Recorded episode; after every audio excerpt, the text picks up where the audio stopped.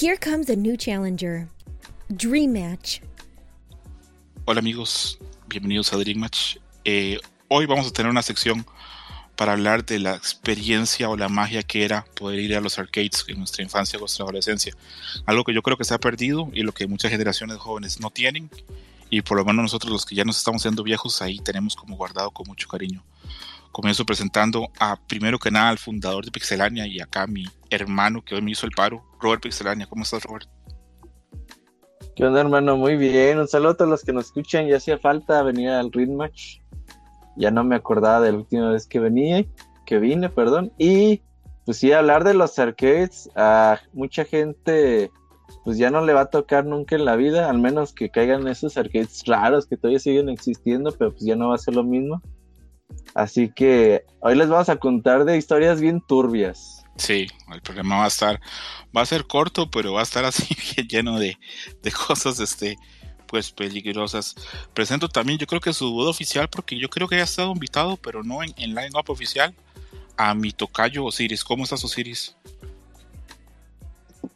Buenas noches, ¿cómo están, muchachos? Yo creo que sí es la primera vez que, que me que me invitan así oficialmente a un programa de Dream Match. Y contento por estar aquí para platicarles algo de las arcades, de las maquinitas, como les hay en mi barrio. Osiris hace un tiempo ya grabado conmigo un programa, pero ese programa quedó en una Mac, en un disco duro que el tiempo ha negado que, funcione, que se quedó en Canadá, pero es en, que en algún momento va a volver. ¿La detectó el antivirus? Bueno, y, por último acá para, para conversar eh, está finalmente Paco, que yo creo que Paco sí le tocó bastante experiencia en los arcades, ¿verdad Paco? Sí, de hecho la secundaria y la preparatoria los pasé así, ¿no? De hecho no sé cómo acabé la escuela, güey. Realmente creo que fue un milagro. Y muy contento porque como dijiste es recordar tiempos que ya fueron y que probablemente ya no serán pero que siempre lo recordaremos con mucho, mucho cariño. Y muchas gracias por la invitación. Saludos a Osiris, saludos a Robert, que ahora Flaquerto. Y pues un gusto, como siempre, venir a poder grabar aquí contigo, querido amigo. Perfecto, Paco, gracias por, por agradecer la invitación. Y ahí nos están escuchando, está Camuy, un saludo grande a Camuy, al que le rogué, le imploré que entrara al programa, pero no quiso y a Sergio Bit y también está Sprinkle. Ah, no, no, mientas por convivir. ¿Perdón? No mientas por convivir. Eh, no, le rogué que entrara, pero decidió no. Eh, vamos a ver, ¿a qué edad empezamos a oír los arcades? Porque yo recuerdo que cuando yo estaba muy niño, tenía, llegué a Colombia, tenía 8 o 9 años. Yo empezaba a tomar ahí pequeños desvíos, salida de la clase, salidas después de clases, a la una, a mediodía, y pasaba a los arcades y yo no tenía monedas, no tenía cómo jugar, pero me quedaba un ratito viendo a la gente jugar y ahí me antojaba y me entraba ese gusanillo de, querer probar los juegos. Pero repito, yo estaba muy niño y también me daban miedo a los arcades porque iban chavos mucho más grandes y el ambiente era como más pesado, como más oscuro. Eh, Robert, yo tengo entendido que tu familia tuvo un arcade así a nivel este, familiar, entonces me imagino que para ti fue una experiencia como muy natural, ¿verdad? Sí, no, yo prácticamente nací entre las arcades. Yo desde que tengo memoria pues vivimos en una casa como muy, muy grande. Y como que estaba dividida esa casa como... Serán como cuartos muy grandes que eran mini casas a la vez. Y abajo estaba el local donde estaban las arcades, pues. Entonces, ese, ese local lo... Mi tío, mi tío Beto lo, lo tenía, mi papá tenía también ahí algunas. Y pues yo ahí siempre estuve eh, jugando pues Double Dragon, eh, Tecmo World Cup, eh, Street Fighter obviamente, Golden Axe, pues, todos estos juegos, Street Mar, todo, todo, todo, todo lo que había clásico en ese entonces, pues yo lo jugaba siempre, todos los días. Era mi pinche vicio, güey, robarme las putas fichas de mi tío, güey, que me dejaban jugar, porque yo a huevo quería estar ahí todo el día. Pero qué, experiencia más cómoda para Robert poder ir a, un arcade familiar y que tuviera esas máquinas. Yo creo que ni, ni, ni, Paco, ni Osiris, ni yo vamos a poder compartir eso. Paco, ¿a qué edad empezaste a ir a las arcades? Eh, como a los 8 años, 7 años. Sí, como a los ocho años, cuando te mandaban por las tortillas, decían, cómprate un kilo de tortillas, pero pues llegaban kilos de tres cuartos. Paco, ¿era que tú decidías entrar y jugar o, te llamaba mucho la atención o cómo fue, por ejemplo, esos primeros años de ir? Mira, cuando era a esa edad de 7, 8 años, tenía una papelería enfrente de la tortillería. Entonces un día pusieron dos máquinas de arcade, una con Street Fighter y la otra tenía Charlie Circus. Entonces, eh, como era algo que no era ajeno porque ya tenía Super eh, Nintendo, Super Nintendo, eh, Super Nintendo, pues ah, sí, está chido. Y decías, ay, güey, se está Street Fighter, ¿no? Y, como que veías a la gente jugar, que ya eran personas mayores, y te agradó a ver cómo jugaban la red. Siempre me, me ha encantado mucho esa parte. Y pues Charlie Circus estaba ya abandonada, y recuerdo que eran monedas, pero monedas todavía de, de, pesos viejos. En el 94 una devaluación y las monedas cambiaron, pero eran monedas de 100 pesos. No sé si seguramente Osiris se acuerda de ellas porque pues, ese güey las hizo. Sí, eran las amarillas. Ajá, de 100 pesos como Ajá, de, pesos, Y eran monedas, y eran máquinas de tiempo. Eh, no sé si funcionan allá como en Colombia. Tenías que ponerle un, un peso cada cierto tiempo para que la máquina no te mandara la como que se reseteara. Con un relojito así eh, a un lado de la máquina. Eh, no como tal un relojito, pero llegaba un punto en que se empezaba como a poner gris, una pantallita, y el refresco regresaba y se empezaba a poner negro. Si no echabas tú tu peso, este, se ponía en negro oscuro y te sacaba del juego en automático. Las, en esa época ya no se ponían grises, pero sí tenían así como que un relojito. Y cuando ya se ponían en cero, si no, si no ponías otra ficha o otra moneda, eh, se, se, paralizaban. Osiris, ¿a qué edad empezaste, eh, empezaste a, ir a los arcades? ¿Y fuiste porque te llamaba la atención o porque te llevó algún amigo? Sí, tenía como 40 años. No, yo, yo me acuerdo que fue uh, hace muchísimos años. Eh, en, mi, pueblo donde yo, donde yo crecí, nací, ahí cuando se hacía la feria o se hacía fiesta del santo patrono, llegaba un camión un auto este, que no traía, no tenía asientos. Haz de cuenta que todo el espacio tenía diferentes maquinitas, pero eran eh, maquinitas de Atari, eran Ataris hechos este, cabina, con su pantalla en, blanco y negro. Y por ejemplo, jugabas el Space Invaders, el Pac-Man, pues, todos esos clásicos del de, Atari 2600. Y, y, yo era muy niño, sí, pues, unos 6 años, 7 años este, pues era como que veías que se metían los, los muchachos, pues los más grandes, y, casi siempre pues acompañado a este, mamá, quiero que me lleves ahí a ver. Y pues prácticamente a eso iba nada más a ver, porque pues en alguna ocasión llegué a poner alguna moneda, pero pues no, a esa edad todavía no entiendes, no le sabes, y, como que a mi mamá siempre fue, mi mamá fue muy detractora de todo eso, entonces como que no, ya vámonos muchachos, eh, órale. Entonces, ese fue como que mi primer acercamiento con las maquinitas. Eh, me, me llamaba mucho la atención, me gustaban mucho. No recuerdo así exactamente un juego que me haya, que me haya gustado de esa época, porque te digo, eran, pues era prácticamente Atari 2600 en, pantallas blanco y negro y adaptadas con su cabina. Este, no eran maquinitas, no eran arcades profesional.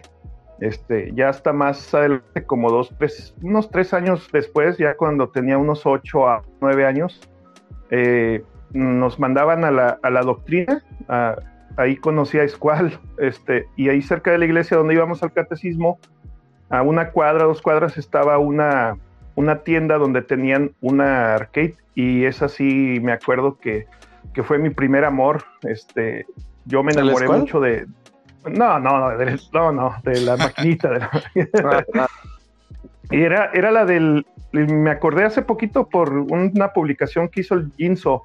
La maquinita era la del, la del puño de la estrella del norte. El, primer arcade que existió en como en el 82, 83, no, no estoy seguro. El, el año no he podido encontrar. Y estaba bien padre ese juego. ¿De dónde conoces tú la serie del puño de la estrella del norte? No, yo, yo tengo años que la vi esa, la, compraba los CDs, este, cuando iba a la prepa, vendían los CDs en, este, bien, bien viejísimos, o sea, se veían bien chafas, pero sí me aventé la, la serie. Entonces esa serie sí tuvo distribución en México a nivel nacional. Eh, pues, no, eran piratotas bajados. Ajá, eran piratas. Ah, ah, y, había capítulos que ni siquiera traían subtítulos, ni siquiera, este, o sea, pues te los aventabas ahí como que era una cosa así muy chafa, ¿eh? No, no creas que, era algo así bonito, ¿no? Pero pues, estaba bien padre. Yo vivo con la idea, y siempre se lo digo acá muy, que es, si en América Latina se hubiera conocido el puño de la estrella del norte en lugar de Dragon Ball, la historia hubiera sido muy distinta, porque para mí era una gran serie la, la, eh, la Estrella del Puño del Norte, era una super serie, pero bueno. No, no, muy fregona. Mucho, y te digo, la maquinita, la, la, primera estaba, estaba bien padre, yo me acuerdo que estaba bien bonito ese juego. Era, le decíamos el Rambo, el que caminaba como Rambo. Así le decíamos, ah, eh, vamos a jugar el de Rambo, porque ni siquiera sabíamos cómo se llamaba, estaba en, en japonés. Decían, decíamos que tiraba las patadas de ametralladora. Sí, sí. Eh, es que, bueno, eh, hoy no es el día tal vez para hablar de la estrella del Puño Norte, pero qué gran serie. Y eso que a mí me tocó verla de, adulto. Si me hubiera tocado verla de niño o hasta adolescente, me hubiera así explotado la cabeza. Las peleas, este, todo lo que tiene. Y creo que no es fácil de conseguirlo hoy por hoy. Todavía hoy por hoy, de forma legal, creo que no es fácil de conseguir. Venga, aquí sí me está haciendo falta Camo y que él sí se sabe todo lo que está en las plataformas legales o ilegales. Eh, pues más o menos yo de la época que te hablo fue cuando llegó Massinger. Ya, ya nosotros ya veíamos Massinger en, en, la tele en Canal 5. Más o menos como en esa época. Yo creo que, que como en el 80, estamos hablando del 86, 80 y tantos bastante, bastante avanzado. Uno, Paco y Robert, ¿ustedes oyen un poquito mal Osiris o lo oyen bien? Yo lo oigo. Se corta un poquito. Ok, ok, ok. Solamente era como para, para tener la duda. Yo lo oigo por un poquito cortado, pero sí, sí lo termino de escuchar. Eh, yo también tenía captado en, los, en, el script los temas que quería conversar de que en esa época, o no sé si les pasaba a ustedes, pero para mí era tanta la obsesión de los arcades que yo hacía sacrificios grandes para poder ir. Por ejemplo, eh, trataba de hacer las tareas y eh, las cosas que nos podían hacer este, en, la clase, como responder cuestionarios o hacer esto, trataba de hacer las cosas muy rápido para que me dejaran salir un poquito antes y poder pasar más minutos al arcade. A ver, ni siquiera jugar. A ver, eh, cuando ya me empezaban a dar, digamos, un, poco de dinero este, a la semana, ahorraba muchísimo para poder juntar ese dinero y poder jugar. Y luego ya más mayor, como con 10 o 11 años, caminaba 40 o 45 minutos para ir a un lugar donde tenían Neo Geos y poder alquilar uno. A veces duraba más caminando que el tiempo que podía alquilar el Neo Geo. Mm, Pero era, tal la obsesión, era tal el deseo de poder jugar esos juegos que a mí me pasaba. Robert, entendemos que tú tenías ahí los arcades en la casa, pero ¿te tocaba algo así por el estilo o no, no te tocó nunca parecido? Es que ahí te va, o sea, yo tuve muchas épocas, haz de cuenta, la época de que yo estuve así niño, de uno a. Pues yo creo que desde los dos, tres años ya podía jugar en las arcades. Hasta el 90 que nos cambiamos a Aguascalientes. Pues ya mis papá, mi papá y mi tía pusieron otro local, pero ya era lejos de mi casa. O yo ya no tenía acceso a ese local, pues. A veces que mi papá me llevaba o cosas así, pues sí jugaba, pero ya de diario yo ya no podía y eh, o cuando regresaba a Ciudad de México con mi abuelo, que también tenía arcades, pues también ahí podía jugar. Ya hasta que salió King of Fighters 97, pues ya en el 97, ya fue cuando por acá en la tienda enfrente de mi casa pusieron un arcade. Y pues también, pues ahí sí tenía que pagar. Y pues también era, y yo iba con dos pesos para jugar dos veces y ya eh, si a veces llevaba cinco pesos ya me creía millonario, no mames, llevo cinco pesos, güey. casi, siempre llevaba dos pesos, nada más, que era lo que me sobraba de la escuela. Eh, me echaba mis dos fichas, pero pues me, me despecharon muy rápido en Kino Fighters, yo todavía no sabía jugar muy bien. Así que, pero pues la pinche reta siempre me gustó.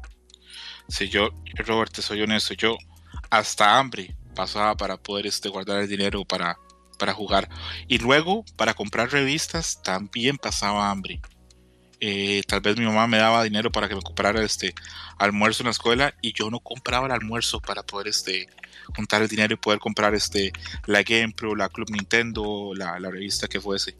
Por eso en serio ahora eh, es ahora en un rato hablamos más de eso, de cómo ahora pues en internet puedes conocer de todo, pero en esa época el acceso a la información era tan limitado que en serio había que hacerse pues sacrificios este grandes, o por lo menos a mí me tocó, me, tocó hacerlos. Repito, yo era un niño muy flaco y yo a veces pasaba un par de días que desayunaba y cenaba, no había almuerzo para, para poder este, juntar el dinero. Paco, eh, ¿a ti también te tocó algo así? ¿O tú si eras más pudiente ibas a jugar así con todo el dinero? ¿Cómo estaba la cosa? No, no, no. Eh, ya cuando yo pude, eh, digamos que ir a las arcades y como que sin tanta supervisión, ya fue como por la secundaria, primer año.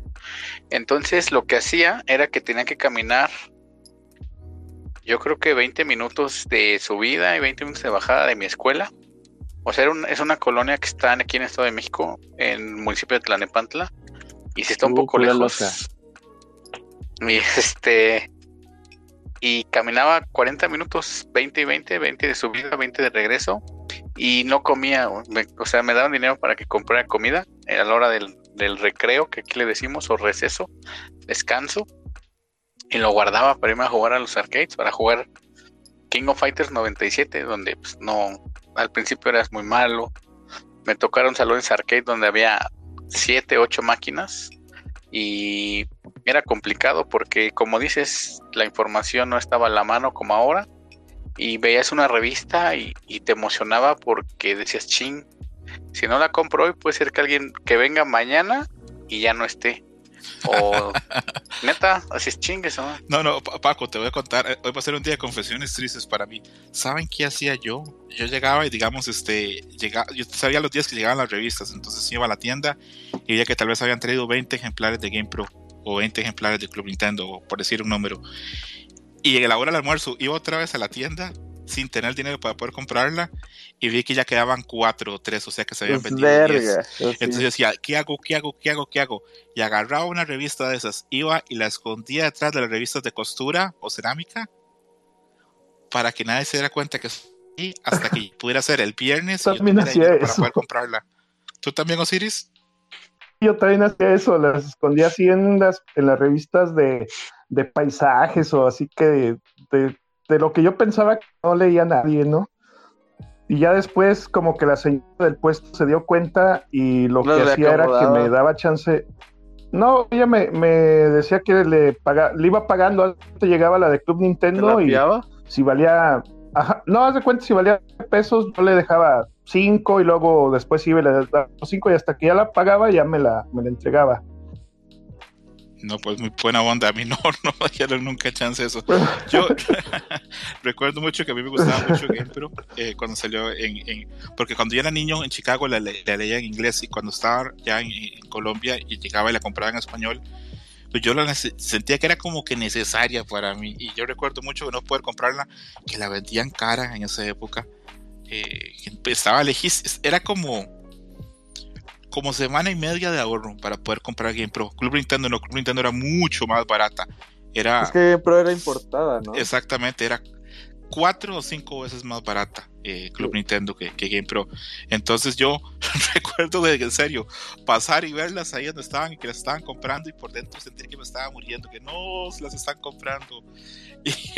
Y, creo que no fueron pocas las veces en que yo de niño rezaba que no se, que no se vendieran todas, que me quedara una hasta el viernes para poder comprarla. Pero, pero bueno, esas son eh, experiencias. Osiris, aparte de eso, como, como Paco, como yo, como Robert, que tienes que contar el dinero y caminar, ¿te pasaba algo así para poder jugar juegos o tú sí tenías tal vez más poder económico?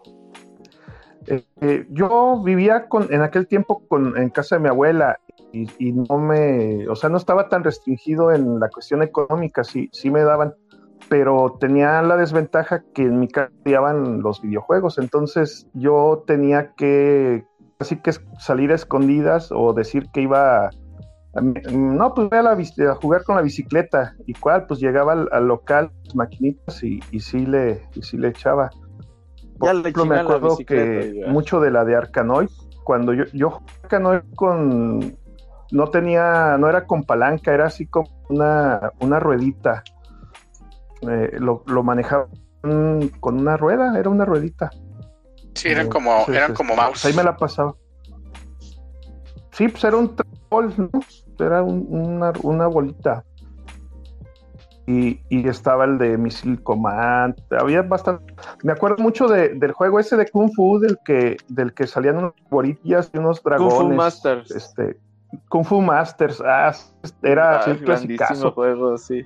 Y, y donde quiera así como que a brotar, ya después en cada esquina o en cada tiendita tenían así la versión pirata de, esos juegos. Y te digo, a mí, a mí en ese aspecto de, verme tan limitado, pues, pues no, yo sí podía echarle así varias veces a la pero pues obviamente te empiezas a enviciar y más y más y más y, y pues nunca llenas. Entonces, cuando se dieron cuenta en mi casa que que yo todo el dinero me lo iba y me gastaba. Creo que mi hermano fue el que, el que les dijo. Pues ya me empezaron a, como que a restringir y ya no me daban, ya no me daban tanto. O sea, por ejemplo, si me daban para comprar algo en la escuela, y en lugar de dar dinero, mejor me echaban una fruta o lonche o así, y ya me, me empecé a escasear este de recursos gracias a mi, a mi hermano chismoso.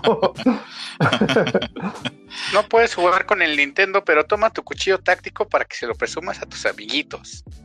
Pues de hecho mi tío el que me llevaba después ya las maquinitas ya más pro, eh, así me, me llevaba al, a los locales al de chispas y ahí sí pues era una, una completamente diferente porque eran maquinitas profesionales, pero también el tipo de ambiente era como dice aquí mi tocayo, era más malicioso, más era una bola de magos y, malvivientes. Y uno todavía estaba muy, muy niño en aquella época. Entonces mi tío, mi tío, como era también un vago y malviviente, pues él era el que me llevaba a mí a, las maquinitas. Sí, es que e, era, era otro mundo totalmente eso de, no poder tener acceso a, a, los arcades. Y repito, como ahora casi no hay, entonces la mayoría de los niños no pueden entender este, lo que era ese, ese anhelo o esa magia que tenían los, los de arcades y los sacrificios que, que, había que hacer para, para poder ir. Y repito, yo a veces... Ellos, este, ellos no sabrán, es, escroto, ellos nunca sabrán lo que se siente poder este juntar una moneda, una ficha y, y ponérsela a una maquita y que llegue un, un gandallón más grande que tú y que te quite pues, y, que te, y que te golpee. A mí sí me llegaron a pegar, me, me llegaron me llegaron a apagar la maquinita, órale, quítese y, y me la me la daban para ellos echarle. y tú no podías decir nada, era un, sentimiento así de impetencia total porque era pues gente así de, estamos hablando de chavos de 19, 20 años y uno acá pues de 9, 8 años, pues estaba bien. Y puro malandrín, puro malandrín. Sí, sí. Ahorita le pregunto a Paco y a Robert si les pasó algo así, pero a mí sí me pasó abusos este, en los arcades, porque yo iba a unos arcades nuevos, a la par había bares y billares, este, puro olor a, orines de borracho, y aún así un par de veces, este, eh, porque yo ya con poco tiempo tenía más o menos nivel, un par de veces me tocó ganarle a un par de chavos mucho más grandes, y yo todo contento, y pudo me tiran su putato y me, me, quitaban del arcade por haberles ganado o por o la máquina no que me la llegaron a pagar pero sí, sí, un par de veces me metieron un putazo por ganarles, jugando tal vez este, en Street Fighter o, o Samurai Shodown o algo de ese estilo. Eh, Paco y Robert, ¿alguna vez recibieron algún tipo así de, de, abuso? ¿O más bien ustedes eran los que abusaban a los demás? Pues me tocó los dos lugares. Ah, haz de cuenta, la primera ya la he contado muchas veces, o sea, yo iba a la tienda y el sobrino del güey de la tienda es que en Aguascalientes, eh, la gente más, más longeva, güey, tuvo como que cierto mame de odiar a la gente que venía de Ciudad de México, güey. Entonces, pues allá nuestra generación no nos tocó como tal. Una generación abajo de mí sí les tocó, güey.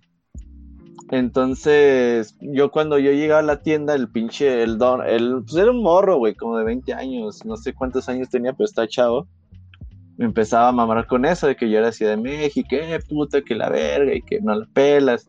Y yo le echaba la máquina y ese güey me echaba a su sobrino. El sobrino ya había jugado más que yo, entonces ya me ganaba, güey. Entonces, pues yo lo que hice, yo le decía a mi tío, tío, los viernes yo me voy con usted porque estaba lejos el local de mi papá y de mi tío. Ellos ya tenían Kino Fighters 97 también. Y le decía, tío, pues los viernes yo me voy con usted saliendo de la escuela. Mientras iba a trabajar en, el turno de la tarde ahí al local. Entonces yo muchos viernes me fui con él a, pues allá a las arcades de allá pues, era un barrio bravo, güey, pero pues yo ya era el hijo, el, el sobrino del encargado, entonces me trataban bien esos güeyes. Y un güey me enseñó a jugar. Me enseñó a cómo chingarte al Yori Loco, a Leona Loca, güey, que era lo que a mí me costaba trabajo, porque todos los otros personajes pues me la pelaban. Eh, pinches monos rotos, y yo me rusé siempre a usar esos güeyes. Y no, yo no voy esos putos, es de putos usar esos dos güeyes. Entonces me ganaban y yo, ay, es que me ganan por eso, me ganan por eso. Y un güey de allá me enseñó a cómo chigarlos. No, mira, güey, con el pinche Yori loco, cuando te salta en patada chica, patada chica. No, güey, mira, cuando te hagan esto, haz esto. Y ah, ok. Entonces ya regresé y ya le partí su madre a este güey con un personaje y ya me lo quité de encima, güey. Ya, ah, no, si eres cabrón, güey, no. Ya me dio la mano y ya me dejó. Y a mi primo también lo chingan mucho. Y yo iba con mi primo, que es mi vecino. Y también un güey le empezó a. Pues a bullearlo. Nada más que mi primo, güey, es carnal de un. Pues. ¿Qué tendrá? Unos 7, 8 años más que nosotros. El cabrón medía más de 1,90, más de 130, 40 kilos, güey. Ya después, ah, güey, tú eres carnal del Chuy, sí, güey. Ah, güey, no, güey, perdón, güey, no, yo no quise decirte nada, güey. Porque mi primo sí se agarraba putazos a ti por viaje, güey. Si ese güey sí es de, ah, me agarré putas con ese güey porque me vio feo. No mames, nomás pues así, güey. Pero, eh, bueno, no sé cómo serán ahora este, en, las escuelas y en las infancias. Pero todavía la infancia nuestra era muy normal, ¿verdad? Que la gente se era putazos en los arcades. Claro, güey. de hecho, rato. ¿Sí? Ya después a mí me tocó la época como en el 98, 99, ya abrimos las arcades acá en mi casa, ahora sí.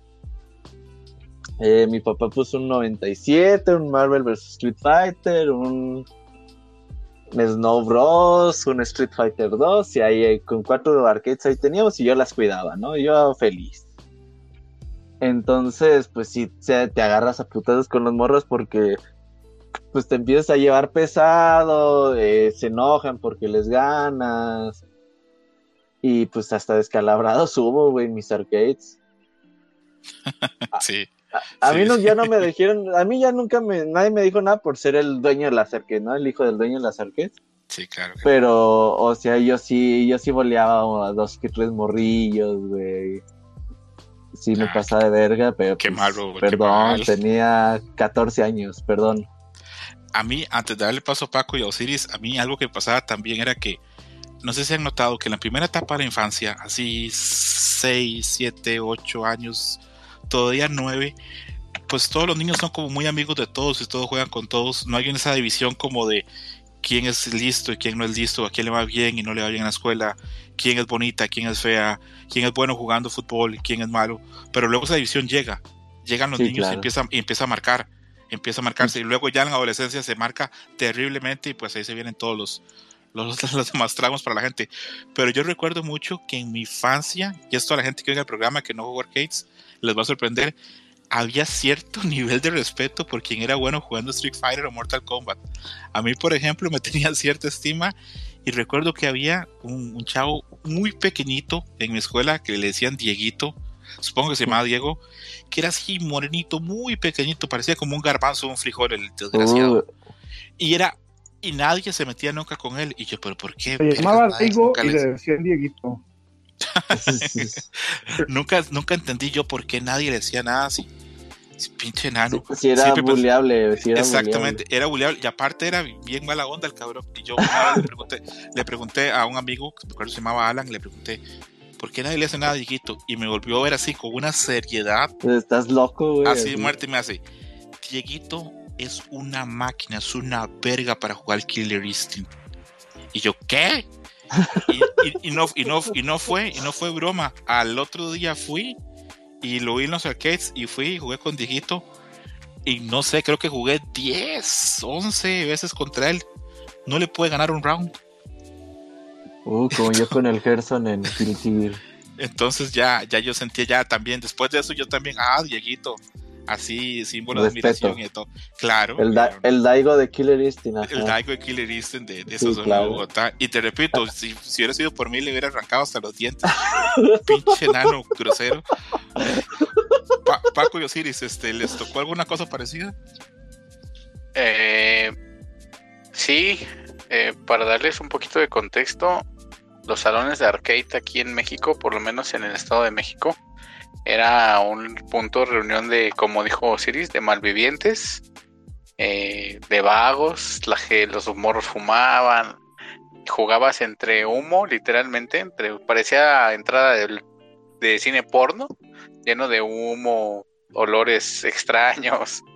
Entonces era una experiencia muy singular entrar. A puro pedo y cigarro olía esa madre, güey. Sí, sí, sí, literal. Yo no tengo un de porno, pero sí, pero sí. Los, asistentes. Sí, estaba bien gacho. Los asistentes no eran como que la mejor selección de, pues, de personas, ¿no? De seres humanos. Sí, no eran como un role model a seguir. El punto era que sí, realmente a veces tenías que lidiar con que te apagaban la máquina, que te dan un golpe, que te dijeran, te lo paso, chavo, y tú así todo inexperto, sí, y ya nunca veías tu juego, ¿no? Nada más veías como... Esa, esa era la clásica, ¿verdad? Te lo paso, sí. yo, te, yo te lo gano, y no te, y te quitaban la puta máquina y no lo volvías a tocar. Así es. Y sí, a veces también ibas a lugares donde si dicen groserías, les apago la máquina, ¿no? El señor de la tienda, por así decirlo. Y tómala, ¿no? Te, así, una puta madre. Y, ya les dije, y chin, te apagaba tu máquina y dice, chale. Yo tenía mi crédito ahí, ¿no? Entonces, era, eran lugares muy, muy especiales. Creo que siempre tuvieron mala imagen aquí en, por lo menos en mi casa, siempre fue como, era un lugar de perdición. Y en si supieran a dónde te metes de grande, pues ya dirían, no, pues sí estaba muy light, pero este, ojalá que hubieran tenido otra perspectiva para poder asistir sin tantos estigmas. Osiris, ¿te pasó así, este, ver cosas feas que te agredieran? ¿O eres tú el que, agredías en los arcades? ¿Cómo está la cosa? No, no, es que yo, yo como que yo sí viví todas las etapas de, desde muy niño hasta ya muy grande. Entonces, cuando era niño, pues cuando era niño sí me llegaron, yo me acuerdo que me llegaron a golpear, sí me, sí me quitaron mi juego, así como, a ver chavo, te la paso y ya nunca más veías. Y luego algo que también era bien gacho era que, que durabas, porque te hacías fila, por ejemplo, para jugar, me acuerdo la de Capitán Comando, te tenías que formar a, a tu moneda pero los que ya le sabían, pues duraban bastante y tú le ponías tu moneda, luego, luego te mataban y otra vez hasta atrás a formarte, a, esperar que, a que ellos terminaran. Entonces yo fui pasando así todas esas etapas, pero ya cuando llegaron los juegos de pelea, pues yo ya, yo ya estaba, ya estaba más labregón son, yo estaba en la prepa cuando salió Street Fighter, entonces este, ya ahí yo era, yo era el que le pegaba los más, más chicos. Pero me acuerdo que una vez, amigo, amigo, ¿Y ¿Te arrepientes este, o no? Crecimos juntos. Ah, no, que no, pues es que es para que se forjen, para que, para que hagan carácter. Eh, un amigo mío que crecimos juntos, este, jugamos el, al Mortal Kombat 1 y, y, me rompió la nariz el hijo de la fregada. legal y, y no se aguantó y me dio un trancazo y, y me rompió la nariz, me, me, me, llegué a la casa así todo sangrado y todo. Y, pero pues seguimos siendo compas, o sea, entendía que era así como que al calor de, la, de las arcades. Es para así que los que estén escuchando se den una idea de, de cómo se ponía el, eh, el ambiente en las maquinitas. como dice Paco, o sea, eh, eh, olía a, a pazuco, pato y cola porque había de todo ahí, este, había raza que no se bañaba, y, ahí estaba siempre. entonces ah, también el otro... era, una combinación de olores bien, bien, ahí, ahí te va, güey. Había un güey que venía acá a las arquetas a mi casa, güey. Y mi papá, güey, mi papá tiene un pinche olfato súper desarrollado, bien cabrón, güey. O sea, y es bien pinche escandaloso, cabrón. Entonces había un güey que sí, pues no mames, siempre apestaba bien duro, güey. Entonces mi jefe siempre nomás llegaba ese güey, ya llegó este hijo de la chingada, ya valió madre. Y no, güey, luego, luego haciendo gestos y puta madre, no mames. Mi jefe siempre le decía, eh, cabrones, bañense, que no mames, pinches güeyes. Si les decía, no se pasen de verga, güey. Ya, no, ya no, veía que ese güey venía en, su, venía en su bicicleta, güey, y me empezaba a cagar de risa. Y dije, ay, ahorita mi mamá va a empezar a chingar, güey. Y sí, dicho como. No, es que no es mentira. Había, raza que llegaba, por ejemplo, los ayudantes de albañil que salían de la obra todos sudados, la chica llegaban hacia la maquinita y tú estabas jugando y se recargaban en la parte arriba de la, de la marquesina. Con el de sobaco, la, maquinita. Y te ponen el sobaco aquí en la nariz, prácticamente, cabrón. ay, hijo, un, desodorante, cabrón. Ponte limón, aunque no chingues. Limón con cal. O sea, y, era una cosa, pues, pues no, eh, no era algo a lo que tú quisieras llevar ahorita que existiera, que tú quisieras llevar a tus tus chavos, a tus niños. Güey, una, una, una, una vez, güey, un primo estaba arreglando una maquinita, güey. Y llegó un muchacho, güey. Entonces empezó a leer bien culerísimo, pero mi primo, güey, no captó que era ese güey. Entonces le, decía así a, a, su hermana, oye, chécame acá porque creo que hay un pinche animal muerto, ¿sabe qué chingados? Chécale. Y ya, no, pues no se ve nada. No, pues a ver, chécale allá, que la chingue. Güey, imagínate para que no se muerto, güey. Entonces. Güey, y, y, ya mi primo viene cabrón, es que chécale bien, porque huele bien culero, le decía a mi primo, güey. Y ya mi, su canal, que no hay nada, en serio, ya chique abajo de la cama, en todos lados, y no se ve nada. Y él hace el, el, morro, no, pues es que creo que soy yo, perdón, que la chinga, hijo de tu pinche madre, no mames. Imagínate para decir. Eso, eso, no, se, eso se mantiene, eso se mantiene. Yo he eh, visto muchas veces gente que se queja que en los torneos hay gente que llega y huele muy mal, que no se bañan. Eh, no, pero sabes que hay gente que huele muy mal aunque se bañe, güey. Eh, sí, pero hay que, hay que tratar de hacer algo con eso porque ahora que dijo Osiris eso que olía muy feo, y que también Paco dijo que era como entrar a un cine porno. ¿Saben qué me pasó a mí? Que ir tanto a los arcades, yo conocía olores de drogas, pero no sabía que eran olores de drogas. Por ejemplo, yo el olor a marihuana lo conozco como desde que tengo 10 o 11 años. Porque ahí estaban fumando marihuana cuando estábamos jugando en los arcades. Yo no tenía la menor idea.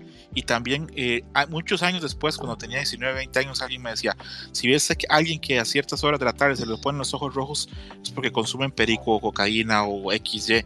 Y yo hice recuerdos y todos mis amiguitos de esa época, estaban así. todos estaban en drogas. Todos estaban en drogas, todos estaban en cosas raras. Perdón, o si les decías.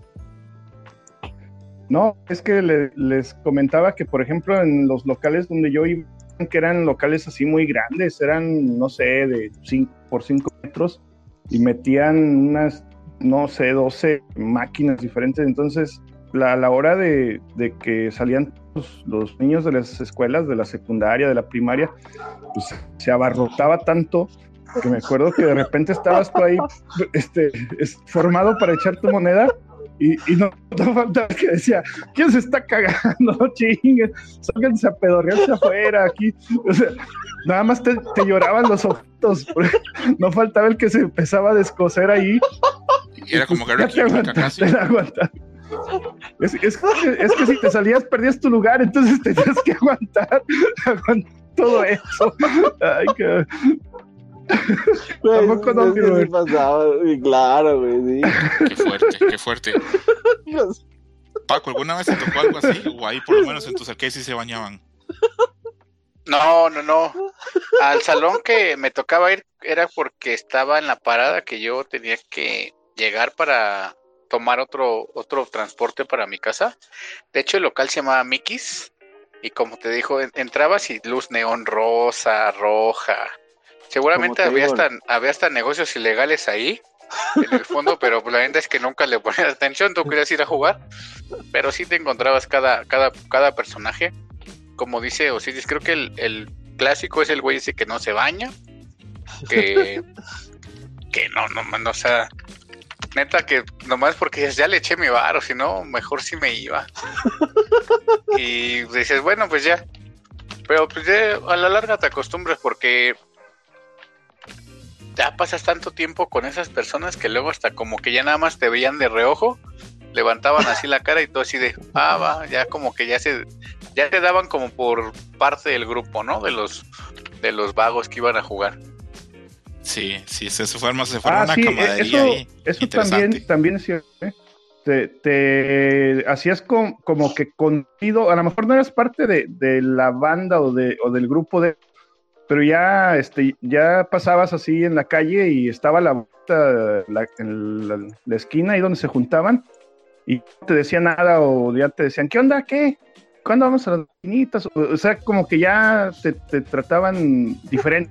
O sea, se, iba formando así como que el grupo de, de pues tú los, tú los sentías como, como ya cuates, ¿no? Ya no fueran compas, sí, eh, Es que si lo ven a, a retrospectiva, éramos un nicho de personas, o sea, no había tantas personas que les gustaran las arcades hasta el punto que tú te ibas a meter a lugares tan culeros nada más por probar una maquinita. Éramos un nicho y la gente de repente, te digo, ya te reconocían, decían, ah, ¿qué onda? ¿Qué onda? Y ya sabían que tú jugabas, no sé, Metal Slug, ¿no?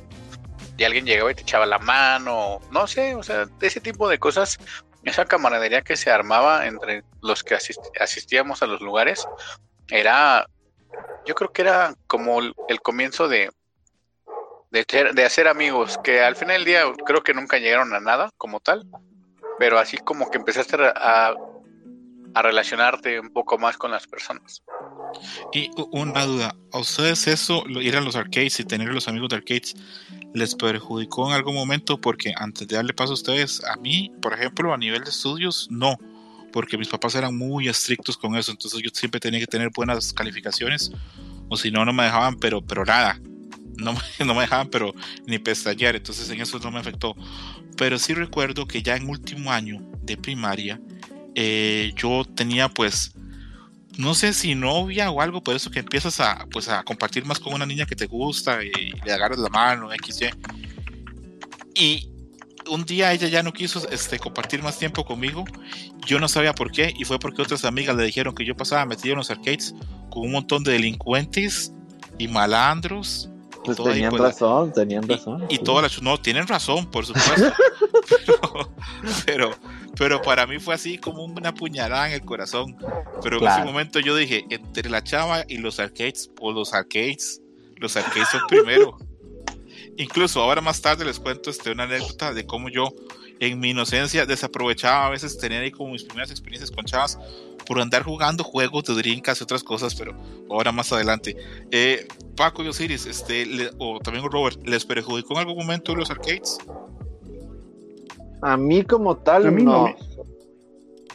O sea, yo siempre en escuela y siempre he sido muy responsable, así que nunca tuve pedos, así que nunca tuve la pues el pedo con mis papás de que, ah, si no haces esto no juegas o no, no. Yo siempre, y como ellos, como mi papá vivía las maquinitas, güey, o que dice, ah, pues los videojuegos son buenos. Tuviste mucha ventaja ahí, Robert.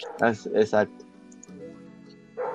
yo tal en, la escuela no, no tuve problemas. Yo, yo es que yo de hecho no fui, yo fui lo contrario del Robert. Yo siempre fui bien irresponsable. Entonces no, hubo así como que diferencia entre antes ir a, los arcades a, después de que iba. Entonces, el único problema que yo tenía es que si se daban cuenta en mi casa, yo estaba en los videojuegos, este, ya no me, o me restringían así como que temporalmente el, acceso a, darme dinero. Pero pues yo me las ingeniaba para salirme este, y, me, me iba y me metía ahí a los, arcades. Ya después ya, ya, no le decía ni a mi hermano para que no para que no rajara leña. ya, ya había chismeado ya, ¿no? Pinche chismoso. Sí, bien. Paco. Eh, mira, como dice Robert y Osiris, en la escuela no, no hubo un cambio como tal porque igual siempre fueron estrictos mis padres, pero venía un problema cuando ya estabas en casa y, oye, ven esto que vayas por, no sé, una mayonesa a la tienda, ¿no? Ahí saludos al Gerchos. Y Güey, en la, en la tienda tenían King of Fighters 96, güey, y era cuando yo empezaba como a, agarrarle más la onda a los, a los... A pesar de que estoy diciendo que el 96 ya era por ahí del 98, 99, ¿eh? o sea, eran... Las máquinas obviamente no llegaban a tiempo. Entonces, neta, no, no, no tienen la idea de la adrenalina que se siente de ver que tú estás grabado en, en, en el juego, pero volteas a tu derecha y viene tu mamá así súper putada. Putada ya así de, hijo de la chingada, tú, te lo dejo, chavo, te lo dejo, ya te ibas. Chancla en mano, chancla en mano. Cagón. así literal, un cagón de esos de, de no tienes una idea. A mí sí me, me llegó a sacar mi mamá de las greñas. De, las Uy, yo vi muchas escenas de esas, sí. No, y, y, eso es una, o sea, te da bastante vergüenza porque pues la raza se la botanea de ti señora, lléveselo al cabrón y qué qué. Y luego ya después al día siguiente, no, no va a venir tu mamá por ti hoy o qué. Y la chiquita, no, no, no. Te, Otro Yo lo tenía un amigo que también llegaba, llegaba la mamá a llevárselo. Este, perdón, decía que tenía un amigo que la mamá llegaba a llevárselo y la mamá tenía una voz muy aguda y llegaba y él se llamaba Luis, y le decía Luis, Luis, y lo sacaban golpes del arcade. Y luego cuando veía, otra gente cuando veía a Luis en la calle le decían el mismo sonido, Luis, Luis. Pobre Luis, tenía que vivir con, tuvo que vivir siempre con eso. Luego, otra cosa que me pasó es que cuando ya yo tenía 13, 14, ya empezaron, ya, ya ese fue las, las empezó lo que los americanos este, le llaman la época oscura de los arcades, que es cuando ya Capcom y esa gente dejó de sacar juegos entonces, pues seguíamos jugando los mismos este, Capcom vs SNK 2, Street Fighter 3, ahí estábamos jugando eso. Pero ya en esa época, por lo menos a los arcades que yo iba, como que cambió el formato o el segmento de la población. Y empezaban a llegar chavos, pero ya no tan delincuentes, ya no tan maleantes, chavos más como de bully de, de, secundario prepa, que andaban pues bien vestidos dentro de lo que podían y empezaban a llevar sus novias Uh, pues es que ya bailaban, ya bailaban. Exacto, exacto, exacto. Sí, claro. Entonces, yo recuerdo mucho que yo a veces, este, había un, yo tenía 13 o algo así, y había un chavo de 19, 18 que iba con la novia y yo tenía un crush, estaba yo pero súper mal con la novia, yo ni siquiera veía los juegos por estar viendo a la novia. Y recuerdo mucho que una vez, eh, en los arcades, bueno, en los que yo iba era normal, que en algún momento a veces se, se armaba un pleito hacia los putazos y se peleaba todo el mundo, pero todo, todo el mundo. Y recuerdo mucho ver que una vez eh, el novio de esa, de esa chava les estaba peleando con otros y no sé si en sus arcades pasaba, pero en el que yo iba a veces tenían como banquitos para jugar sentado y con esos bancos se daban de putazos así, pero súper mal, ya los bancos así volaban y había todo. Y, yo recuerdo mucho que cuando estaban esas peleas, yo me acerqué una vez a esa chava y así el brazo la, la saqué para que, para que no la golpearan. Y yo pensaba, pues ahorita no sé, me habla, me dice algo, no sé, algo, no sé, algo le voy, por lo menos hoy le conozco el nombre. Y cuando me di cuenta, yo creo que me empujó y me sacó también del arcade. Entonces, repito, este, los arcades por lo menos a los que yo iba, pues pasaba pues de todo, a veces bien, la mayoría de veces mal. Eh, tengo una pregunta porque ahora Osiris dice que él conoció las etapas de los arcades y vio llegar los juegos de peleas. Creo que Robert y Paco cuando empezamos a ir ya habían juegos de peleas, pero hubo una época en la que llegaron juegos de peleas en que marcara, porque por ejemplo, repito, yo iba y todo el mundo jugaba mucho Street Fighter, mucho Mortal Kombat y también estaba NEA Jam y todas esas máquinas siempre estaban llenas. Pero un día yo llegué y estaba el arcade casi todo vacío y en una esquina estaban todos, todos los chavos así mayores y grandes y yo me arrimaba y no alcanzaba a ver y no alcanzaba a ver qué era lo que estaban jugando porque me tapaban y cuando ya pude me hice así una esquina ya logré ver y era el primer día que llevaron el arcade de Samurai Shodown. Y fue así pero como una explosión porque ese arcade era súper distinto. Aparte le pusieron un arcade enorme con una pantalla enorme los sprites la música y yo al otro día apenas abrieron, estaba ahí para poder jugar antes de llegaran los, este, los chavos mayores y no hubiera chance. pero para mí eso fue así un cambio enorme. Todo el mundo jugaba Samurai Shodown a partir de ahí. ¿Ustedes les pasó eso en algún momento, Robert? Un juego así, mm, pues que rompiera, que rompiera, no. O sea, sí me acuerdo que había expectación cuando, por ejemplo, pusimos la primera vez el Catcon versus SNK. Así decías, no mames, ya podemos tener Catcon versus SNK, que en realidad era un Ringcast eh, modificado. Eso estuvo interesante porque, o sea, siempre las consolas que se modificaban para trabajar en las arcades eran como con tiempo, como decía Paco y Osiris. Y para el Ringcast consiguieron que trabajara como arcade. Que la ficha durara lo que durara tu reta y todo eso. Ese sistema estaba muy chingón. Nada más que pinche Ringcast no estaba para trabajar todo el puto día. Luego, luego se quemaban a la chingada. Y cuando pusimos el Capcom versus SNK, el SNK versus Capcom 2 en esas rincas, pues sí me acuerdo que había mucha gente. Por ejemplo, que poníamos un nuevo Metal Slug o un nuevo King Fighters, pues sí, siempre había más gente de lo normal. Entiendo, sí, no, yo cuando. Varios arcades cuando llegaron, sí fue así como de que, todo el mundo se paraba y dejaba jugar lo que estaba jugando para ir a verlo. Me pasó con Samurai Shodown, me pasó cuando llegó Street Fighter Alpha, que si Cam hubiera querido entrar hubiéramos hablado del impacto que fue Street Fighter Alpha, porque a mí por lo menos a nivel de diseño me explotó así la cabeza. Yo no podía creer que se vieran tan bien los personajes, las animaciones, el cambio físico en Ryu, en Ken, cómo Bison se hizo así más grueso. Luego, otra arcade que cuando llegó yo decía, pero no puede ser, no puede haber nada tan así, tan verga, tan chingón, tan perfecto. Era la Darkstalkers. Esa a mí así se me caía la lance de la quijada al piso de ver las animaciones y los personajes. Pero repito, esas son como mis experiencias. Después, cuando ya llegarían las de 3D, llegaría Taken, llegaría este, Toshiden y todo eso también, pues fue así como, como que cosas totalmente distintas y que rompieron pero quiero saber si a Paco y a Osiris les pasó. Tengo entendido que Osiris sí me ha comentado que cuando llegó este Third Strike, a él también nos sorprendió mucho. Eh, Paco, Osiris. Vas, Paco. Eh, mira, a mí me tocó verlo con varias máquinas. Me tocó mucho verlo con eh, Marvel vs. Capcom. Era, o sea, el arcade estaba vacío y un pinche gentío, un mar de gente esperando entrar a la reta. Me tocó verlo igual con Marvel vs. Capcom 2.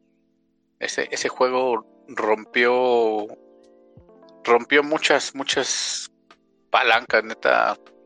Creo que le cambiaban la palanca a la maquinita cada mes de lo madreada de que se ponía de tanta gente que jugaba Marvel vs. Capcom 2. Y eran güeyes muy buenos, las retas se ponían muy chingonas. Y obviamente, en mi caso, que tuve la oportunidad de ver de ir a las presentaciones de algunos King of Fighters porque da la casualidad de que me volví amigo de un señor que, que tenía un local de arcades y de su trabajador y me invitaban a los eventos y, y ver a esa gente formada ahí pues, en el centro de la Ciudad de México esperando para entrar a jugar, no sé, King of Fighters 2001, era así como un pinche sueño hecho realidad, ¿no? Y entrabas y las máquinas con créditos infinitos, todo, las presentaciones en pantalla grande, los combos, o sea, eso, eso sí, nunca, creo que nunca se me va a olvidar esos momentos que tuve al lado de ese señor que amablemente tuvo a bien invitarme a, a un evento, ¿no? Nada más porque iba y pues era de sus mejores clientes, me gastaba creo que, yo creo que unos 300 varos a la semana, yo creo. Ah, cabrón, tanto. Verga, mucho, ¿no? Sí. No, pinche millonario, qué pedo. Me aventaba, pues era de ahorrar porque me aventaba, te digo que caminaba y guardaba ese dinero porque mi, escuela, mi secundaria estaba, no estaba en mi municipio, entonces tenía que ir a 40 minutos a la escuela y te a caminar y eso pues sí me daban un poco de dinero, pero pues ponle que yo llegaba a la secundaria a las Ponle que a mi, a, mi casa tendría que haber llegado a las 4, hay veces que llegaba hasta las 7 de la noche a mi casa. Me decían, ¿qué pasó? De, ah, me quedé haciendo tarea. sí, eso, eso, eso pasa. Osiris, ¿alguna máquina que, que, cuando llegara a tus arcades, pues fuera así un antes y un después? Yo, yo recuerdo que la que más me ha mm, marcado, digamos, en cuanto a verla por primera vez fue la de Killer Instinct es, la máquina así, la oficial, era otro, otra historia. Era una pantalla enorme y tenía unas bocinas, pero sonaba todo. Eh, y luego, pues los gráficos, no, no, estábamos acostumbrados a ver algo tan detallado, tan. Pues en 3D no, no teníamos este, todavía tan, tan buenas experiencias.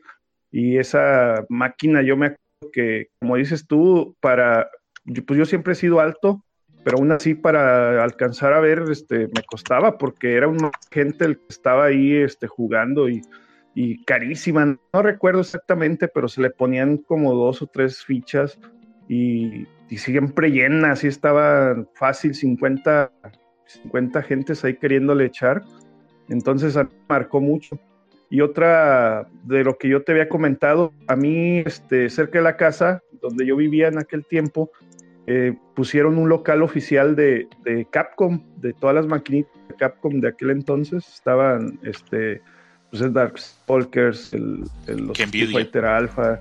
No, y, me tocó, como dice Paco, los juegos gratis, este, ahí la promoción y todo, no, pues te, la echaba todo el día. Yo sí me, yo me iba los sábados o los domingos, me iba todo el día prácticamente y, ahí me la pasaba. Aquel tiempo me juntaba con un, tenía un amigo que trabajaba de cerillito en, en, una tienda departamental y, siempre traía dinero él. Entonces, pues ahí nos íbamos un, un round y, nos poníamos ahí todo el día jugar prácticamente. Bueno, cuando él salía pues de, trabajar.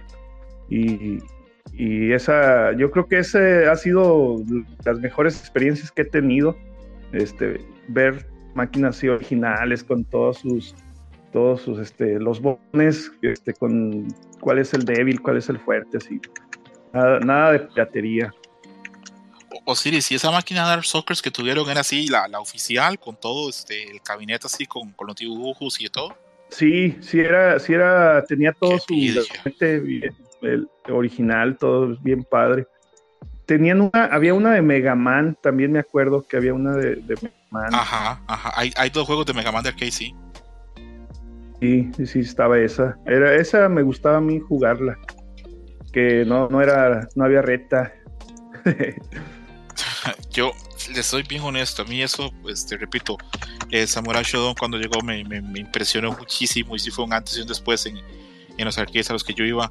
Cuando llegó Darkstalkers también, porque yo recuerdo estar en la escuela y que un amigo que sabía que a mí me gustaban las películas de terror clásicas me decía, hay un Street Fighter donde peleas así Drácula contra la momia.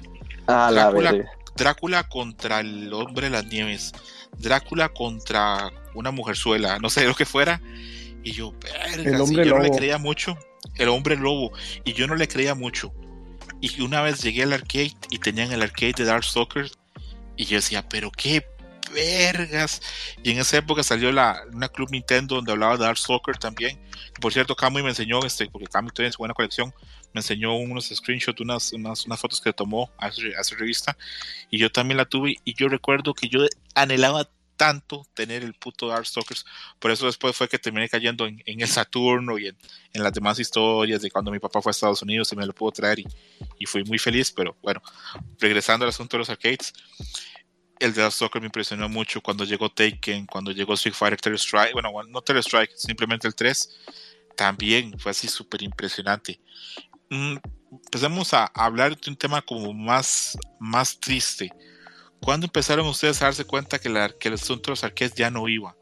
Yo recuerdo que para mí de niño era muy marcado que el arcade se veía muy chingón y mis juegos de consola no se veían tan chingones. Pero recuerdo llegar a la época ya del Dreamcast y ver que el Dreamcast se veía exactamente igual que los arcades, que ya el Saturno se veía muy parecido a los arcades. El PlayStation no, el PlayStation no tenía la suficiente memoria gráfica y no tenía las animaciones, pero ya el Saturno con, el, con un pack de, de RAM que vendían ya podía hacerlo. Pero ya llegando al Dreamcast, ya yo veía los juegos de Dreamcast y decía, estos son los juegos de la, del arcade, ya no tengo que ir más al arcade, se acabó. ¿Cuándo empezaron a darse cuenta que pasó eso y cuándo empezaron a ver que las arcades no armaron? Robert. Pues yo me acuerdo mucho por ahí en el 98. Un amigo ya tenía su PlayStation y me decía, güey, vente, yo tengo el Kino Fighters 98 también en mi casa. A ver, güey, vamos. Nada, lo mandé a la verga, luego le di, no, sácate a la chingada con tu chingadera, güey. Yo prefiero ir a la, a la tienda a jugar arcades.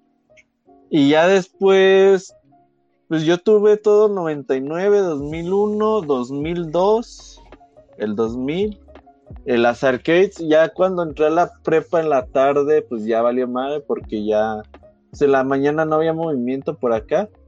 Entonces ya cuando llegaba yo, yo ya llegaba como a las ocho y media, nueve de la noche, y ya a esa hora se tiene que, se tiene que cerrar esos locales por ley acá en Aguascalientes. Entonces pues ya, ya, ya no había con quién jugar, ya no jugaba y todo el pedo. Y pues ya vi que pues ya los el 2001 no me gustó tanto Kino Fighters, el 2002 ya lo jugué muy poquito. Entonces, ya para mí, ya los arcades dejaron de existir. De hecho, los videojuegos ya tampoco les prestaba mucha atención. Pues ya era la época de la prepa, ya otros intereses y demás. Ya hasta mucho después, pues hasta que volví con Street Fighter 4, fue cuando otra vez dije, ay, la verga, juegos de pelea. Pero estamos hablando de un salto de más de 10 años entonces, ¿no?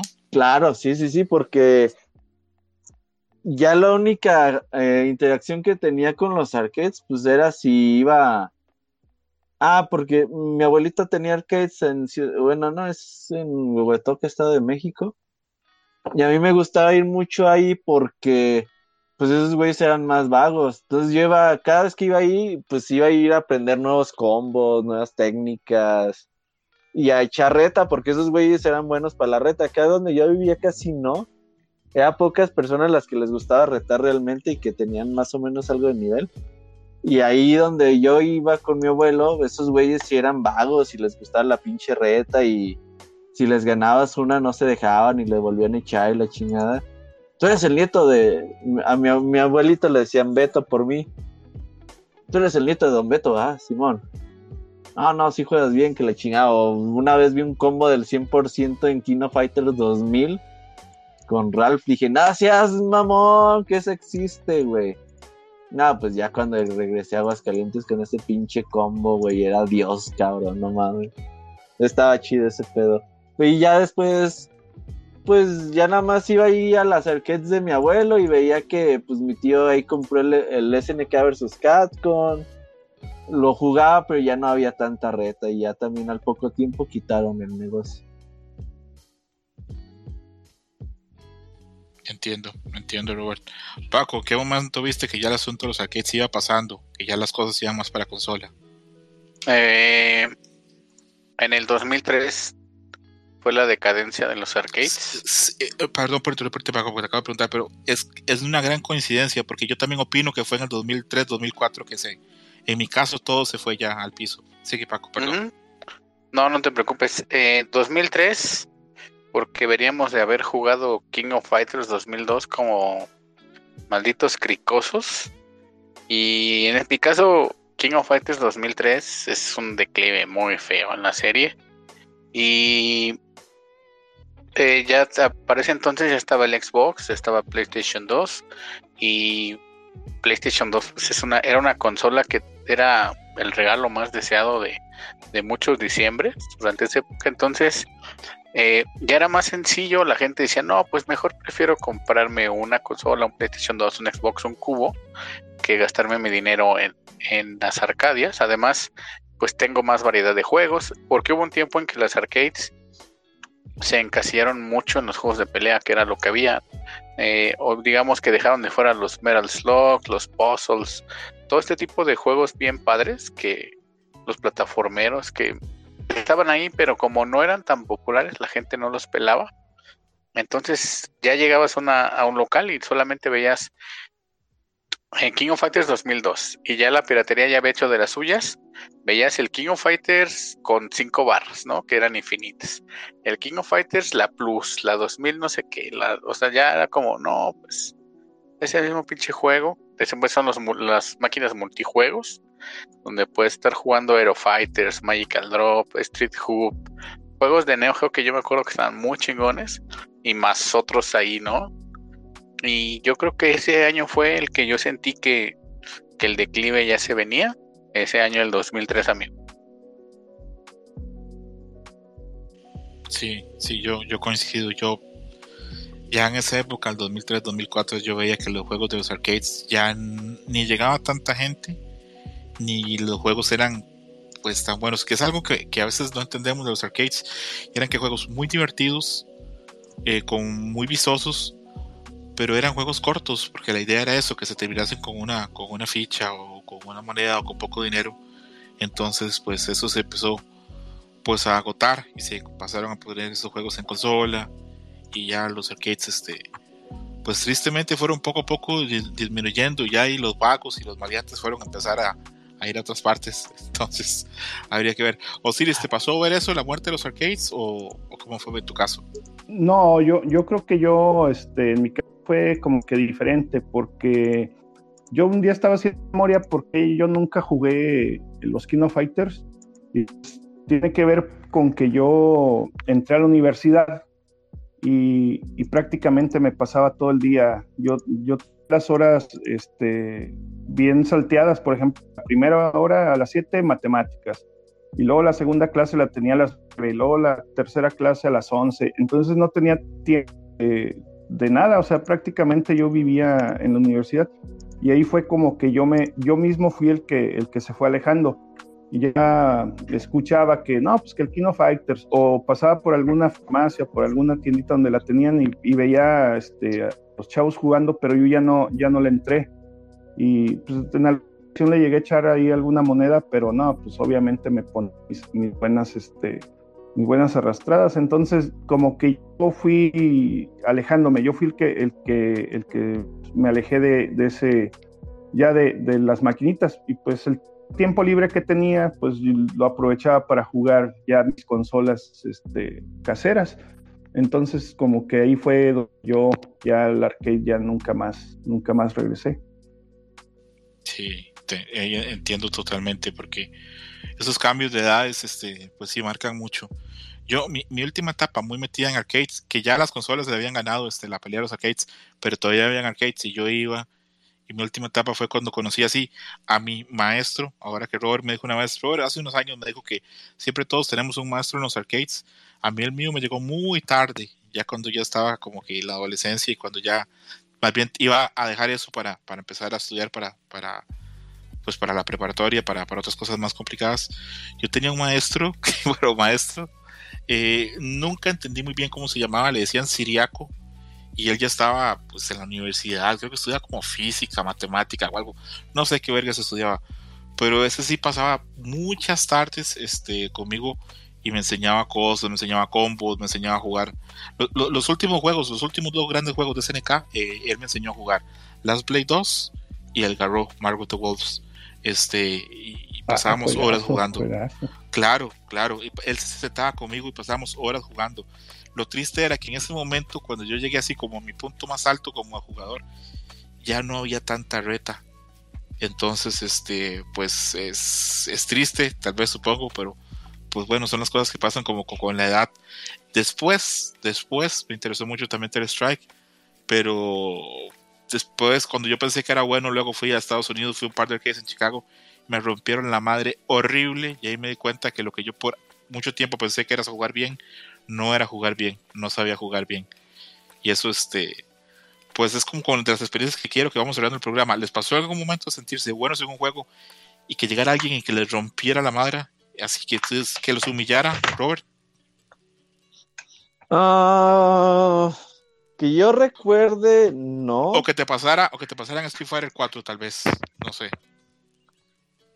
Bueno, es que, ¿sabes qué? Cuando yo fui bien pinche pues sí fue así de me la pelan, putos, y la verdad, pues fue en mi época de chavo. Una vez, güey, me pasé bien, bien de verga, güey. Por eso la gente ya no quería venir a mis arcades. Haz de cuenta que había un chavo, güey, que iba a la tienda. Y no sé por qué, güey, yo identificaba que ese chavo era muy bueno, güey. O sea, yo decía, ese güey es bueno para jugar. Como que era de esos güeyes que tenían estilo, güey. No sé, güey. O sea, yo casi todavía no sabía jugar mucho y yo decía, ese güey sabe jugar. Y pues no es que nos hayamos hecho compas, pero pues nos hablábamos más o menos bien. Entonces, Ya cuando pusimos acá en la casa, ese güey empezó a venir. Y una vez le puse una mega putiza con un mono, güey. Con Chermit le gané a sus tres personajes y me empecé a cagar de la risa bien feo, güey. Y era así, bien pinche altanero, la chinga. Ya con la época de Street Fighter 4 y eso, pues. Pues realmente cuando vi el Evo dije, no, güey, pues no eres nada en el mundo, güey. Cállate. Y ahí ya dije, ya no voy a ser altanero en videojuegos. Eso pega, ¿verdad? Pega cuando. Sí, ya. Cuando, porque te repito, yo jugaba Third Strike y yo sentía, no, yo soy muy bueno. Y jugaba Gary pesado, yo soy muy bueno. Llegó un viaje a Estados Unidos, en Chicago, en un par de arcades fui. Y hasta Perfects me metían. Y esa gente que me metió Perfects, luego fue al Evo. Y nada. Y en ese, Evo, Tokido los embarazó, los violó de una forma increíble. Y recuerdo mucho que ellos, recuerdo mucho que luego ellos me contaban, fuimos y jugamos con un japonés y ellos me decían, este, Hajime Taniguchi y nos hizo mierda, así, pero nos humilló. Y yo, Hajime Taniguchi, y yo, ah, bueno, ocho o nueve años después, estoy viendo un Evo y veo Tokido y ponen el nombre abajo, Hajime Taniguchi, y yo, vergas, era Tokido. Y los hizo mierda usando ese Urin que tenía tan fuerte él en Street Strike.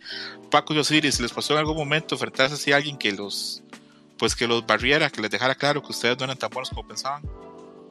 Yo creo que a mí sí me pasó que me creí que, era muy bueno y, que pues yo me acuerdo una vez que jugué en Street Fighter este, con Dalsin en Street Fighter 2 y gané como 30 retas más o menos seguidas. Yo sí me sentía muy buen, muy buen jugador. Pero después eh, jugué en otro lugar y, me ganaron fácilmente. Entonces dije, no, lo que pasa es que ya a estos, o, como que se acostumbra uno al estilo de juego de los, con los que juegas. Entonces, como que ya no soy tan bueno. Cuando salió el Street Fighter 4 del, del, Xbox, yo lo compré de día 1 y en algunas ocasiones les he contado la, anécdota que me la pasé todo el fin de semana, como, como 50 horas jugando de corridito y, y yo veía que estaba entre los mejores del ranking, pero pues es que eh, poca gente lo, lo había jugado. Pero no fue hasta que ya llegué al Street Fighter 4, cuando ya lo, empecé a jugar también de, día 1, y, me di cuenta que no soy nada, que no soy nada en la vida. Este, empecé a ver que, yo, siempre he jugado, digamos que nada más a lo que Dios me da a entender, que yo nunca he sabido de, frames y de, pues de muchas cosas. O sea, no, no sé incluso ni la terminología que, que se utiliza, que los chimis, que que todo eso. Entonces, como que me, decepcionó tanto que, dejé de jugar como que competitivo. Dije, no, pues ya no voy a jugar así como que para, para divertirme, porque yo todavía tenía inconscientemente la, la idea de que podía ser bueno, podía llegar a ser bueno, pero como ya viendo a los profesionales, tú dices, no, pues estamos años de, poder hacer algo. Y entonces ya, ya, no me, ya no me estreso, ya nada más me pongo a jugar. Así como, ya, ya ni siquiera me pongo a ver así los cambios que hay y todo eso. Entonces digo, no, pues, pues ya, ya fue, ya pasó mi, mi etapa, ya la disfruté cuando pude y ahorita pues ya nada más juego como que para, para el desestrés del, del diario. Sí, fíjate que ese putazo de pues, ¿cuándo fue el primero que vi? ¿El 2010? No, güey, sí fue muy duro la realidad, porque... Yo el primero que supe fue como el 15, fue como el 2015 Sí, no, ya, yo vi. ya fue mucho tiempo después. Eh, yo el 2010, el primer Lego que vi, pues yo dije, ah, güey, pinche Daigo hace combos así. Y ya agarra el pinche Street Fighter y así, ah, güey, ¿por qué no me salen, güey? no mames, no me salen. Y no, pinches combos de Daigo nunca me salieron, güey. Y dije, pero, ¿por qué verga no me salen, güey? Y ya fue muy triste la realidad, güey, de que, de que realmente había una diferencia en habilidad muy perra, güey. Oye, Robert, yo, yo todavía hasta el día de hoy sigo sin entender cómo hace Daigo para hacer la media luna de Gail, de Gil, este, caminando. Bajados sin agacharse, o sea, todavía no, no, mi mente Son muy cabrones, no funciona, no sé cómo, cómo le hace. Entonces, ¿Te acuerdas del Traffer? Cabrones no son normales. El Traffer, ya ves que él juega con Newgren y también es de carga. Según él está fácil, güey. Pero pues a mí no se me hace para nada fácil. Seguramente ya viendo un video tutorial en internet de un güey que te diga, ah, güey, es que el truco está más o menos así. Pero, pero aún así, ah, aún así, aún así está difícil, sí. Claro que sí. Por ejemplo, eh, yo recuerdo mucho, hace muchos años, eh, 2011, 2012, que yo estaba viendo un video cuando entrenaban sí con Shang y Shang todavía no ha sido campeón del Evo. Y sí llevaba a Shang a jugar a todos lados para que ganara experiencia y para que se hiciera menos tímido, porque Shang en esa época era muy tímido todavía. Lo llevaba a Japón para jugar contra los japoneses, lo llevaba a Estados Unidos y una vez lo llevó a Corea. Y jugó contra Punko, jugó contra Love, que era el, partner, el compañero de entrenamiento de, de, Infiltration, y luego jugó contra Infiltration. Entonces después había un video donde sí hablaba con, con, con Shang y le decía, yo no sé qué hace Infiltration, pero yo lo he visto tirando, digamos, un Fireball, un Hadouken, sin tocar, o no, sin tocar, este, ¿cómo se llama? La palanca, el stick. Simplemente como que lo, como que lo roza. Como que roza con un dedo el stick y sale el Fireball. Como que los movimientos los tiene hasta como muy limitados. Muy, para que salgan más rápido. Exactamente, casi minimalistas. Es así como con un dedo, apenas como que roza el stick y sale el Fireball. Y a veces se lo hace tan rápido que ya no tiene el dedo en el stick y sale el Fireball. Y, yo, me Quedé, y yo me quedé como, verga, ¿será cierto? Y luego vi un video de Saco contra Tokido, donde enfocaban solo las manos. Y ahí yo sí me dieron ganas de sentarme a llorar. Porque yo dije, no, yo jamás voy a poder tener el nivel de ejecución de estos chinos cabrones. Porque era algo increíble las cosas que hacen. Entonces ahí ya, pues el, el castillo de naipes se me, se me derrumbó. Perdón, decías Robert. No, no, pues es que realmente pues son mañas que van adquiriendo y sí tienen una velocidad impresionante con las manos en cómo se mueven y todo. O sea, por ejemplo, yo no uso a Yori en Kino Fighters 15, por más que me guste el pinche personaje, porque su puto Command Graph es tan parecido a su super que casi siempre me sale el super, güey. Entiendo, entiendo. Entonces, lo mandé a la verga al personaje, no, güey. Si quieres hacer Command Grab y me sale el super, te vendes muy cabrón. Dije, no. Yo con este pinche personaje no va a jugar y no lo juego, güey, con Yori. otra cosa que creo que nos pasa a todos, que yo pensaba que solo nos pasaba a los jugadores así como amateur, es que siempre tenemos un lado del que nos salen los poderes más fáciles que del otro. Siempre. Siempre. Uh, ese era el pretexto favorito. A, a ustedes no les tocó no, nunca les tocó jugar con la maquinita con la palanca al revés, con la palanca en la mano derecha. Sí, para zurdos, sí. No, a mí no ¿Cómo la jugaban ustedes? Pues con mano la, la mano.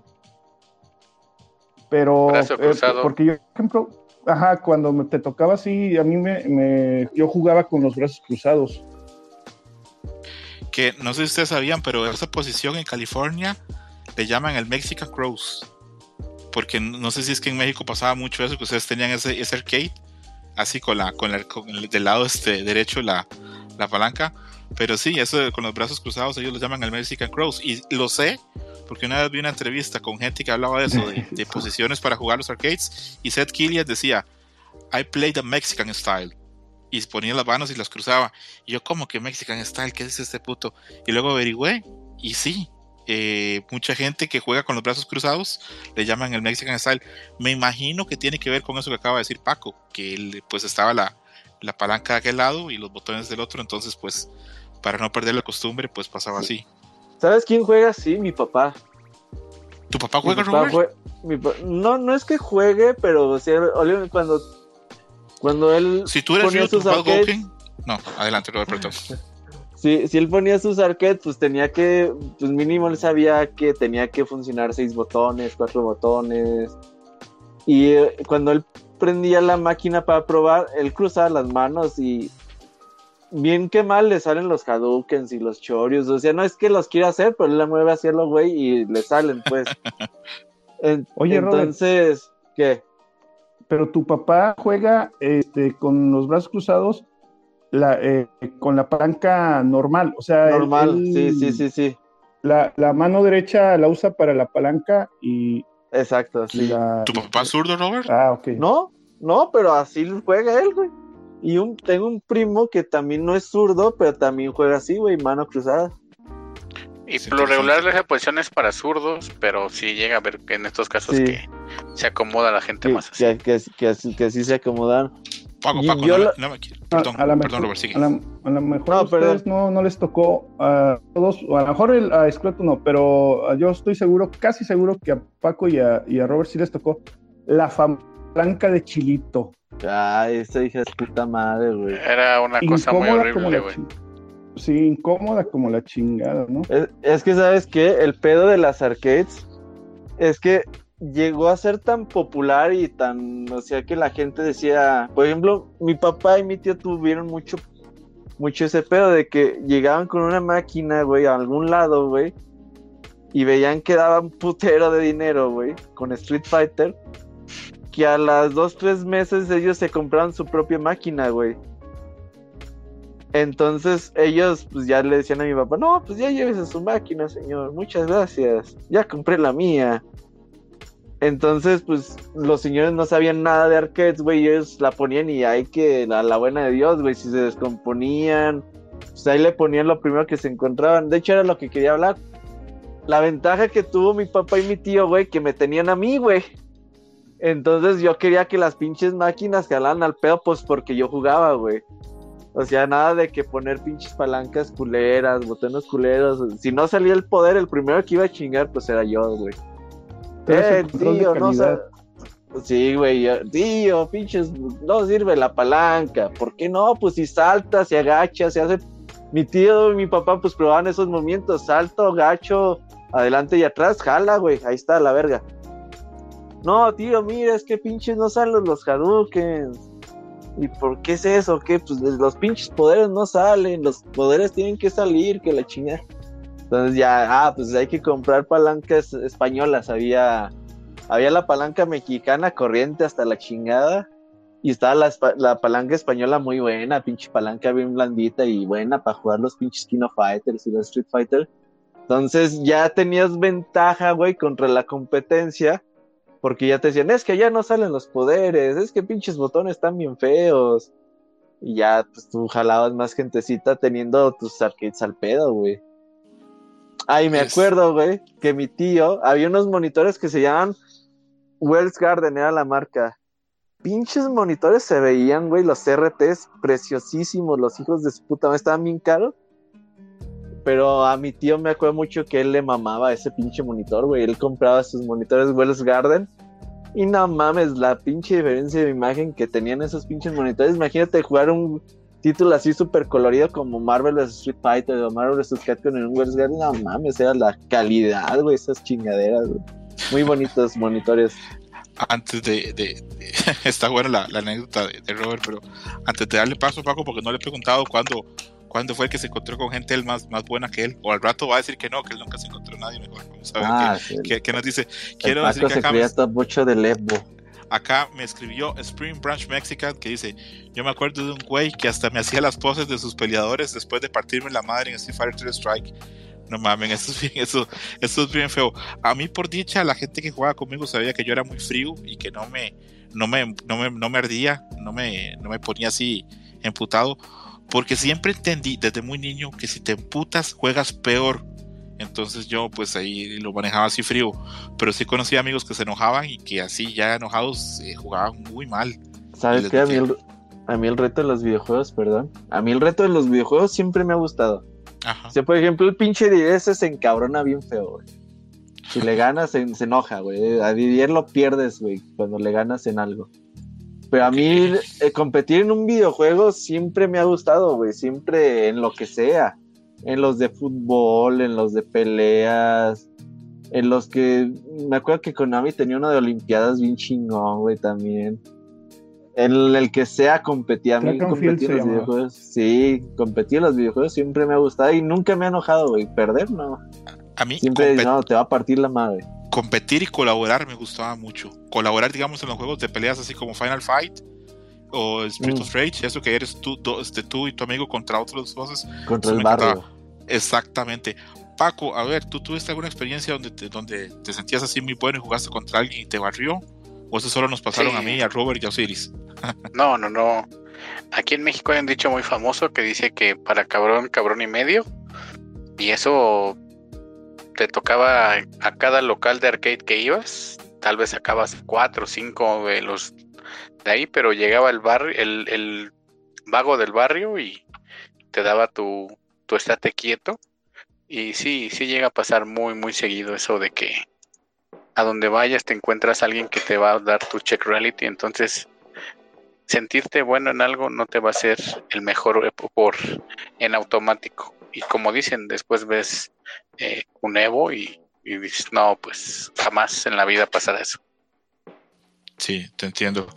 Bueno, yo siento que, bueno, por lo menos por hoy hemos hablado bastante de, lo que son las experiencias en aquel yo quedé muy contento. Tal vez más adelante podamos hacer una segunda parte con, no sé, hablando ya de, de leyendas de los arcades, porque por ejemplo yo he contado varias veces que a mí de niño me decían siempre que si uno escogía como la versión de personajes más oscuros de Street Fighter, eran más fuertes.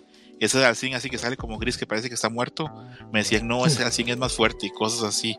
O que el papá de Ryu no salía en el juego, cosas así. Siempre había un montón de leyendas y como en esa época no había internet, pues nos creíamos muchas. sí. Claro, pero antes ya de irnos, tengo una pregunta, y es que en estos días, en el mundito de los juegos de peleas, el buen Maximilian, ídolo del Moy, puso un tema en la palestra, y es que los juegos de peleas tendrían más público y más alcance si tuvieran un modelo free to play en que, por ejemplo, pudieras obtener el juego gratis, tuvieras una base de 5 o 6 jugadores luego cuando ya quieras todo el roster, todos los stages y todo lo demás, pagues por eso, pero antes no, que tengas acceso.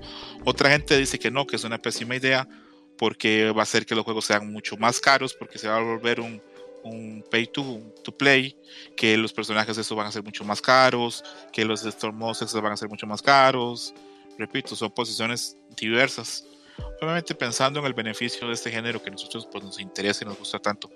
Eh, Robert Pixelania, tú que tienes años de haciendo un programa de, juegos y ya, pues tienes tu criterio avanzado de las empresas y las prácticas. ¿Te parece que eso sería un modelo rentable para juegos de peleas no pequeñitos, no medianos, sino grandes, como por ejemplo el próximo Street Fighter 6?